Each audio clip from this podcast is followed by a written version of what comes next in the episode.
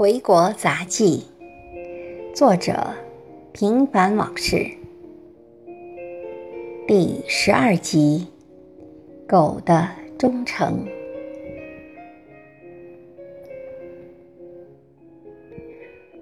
下了一天雨，看到车上的泥点儿，联想到应该身上也是如此，下意识的摸了把脸，真不像车子那么夸张。在美国，我经常盼着下雨。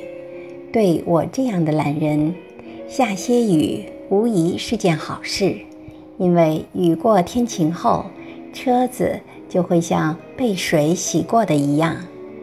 在国内就是灾难，每次雨后，车子都脏得跟泥猴似的。今天朋友请客。吃日本料理，回国两周，同样的东西吃了两次，美味一九八元。对我这个在美国习惯精打细算过日子的人来说，算是不小的消费。席间，朋友一谈到狗，眼圈就红了。据他讲，狗的忠实恐怕没有什么动物可以相比。而且都是一根筋，不但对主人忠心不二，而且都有从一而终的天性。据说许多狗的智力和行为很像四五岁的小孩儿，比如要人陪、喜欢争宠、常与助人为乐等。当讲到他养的小藏獒不得不送人，几年后。他又专程去看望已经成年的金鳌，始料不及的是，那金鳌还认得出他这个过去的主人时，朋友再次哽咽了。最后，朋友语重心长地对我说：“千万不要养狗，否则精神上的折磨难以想象。”人。最不忠实，否则八年抗战，中国怎么出了三百多万汉奸呢？为了适应国外生活，十五六年的光阴不算短也不算长，改变一个人应该够了。我以为自己多么养鬼子，可这才回国几天，就转变了百分之八十。刚回国时的陌生感，在每天的美味佳肴以及寻根的潜意识里，像阳光下的浮冰一样消融殆尽。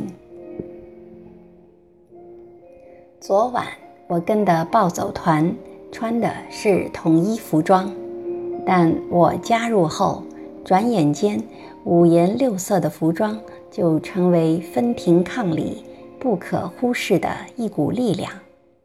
虽然我们着装混乱，但里子是一样，所以融入就变成一种理所当然了。如果我是个白种人，却要经历文化的转换、精神协调、意识默逆等内外调整、肤色认同等，就不是件简单的事情了。雨。还在下，朋友从北京打来电话，告诉我他那里也在下雨。好事啊！昨天看到世博园里的植物几乎都干得要死去，现在终于有救了。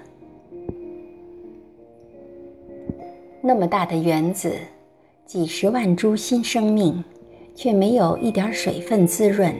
看了真让人心痛，特别是那些不知从哪里移来的棕榈树，都已经死透了。可世博园才刚刚开展一个月呀。有些生命真的很脆弱，离开人的呵护和灌溉就活不了。还是老天好。及时挽救了他们，我替这些生命感谢上苍。不是我惺惺作态，也不是我悲天悯人，而是尊重生命。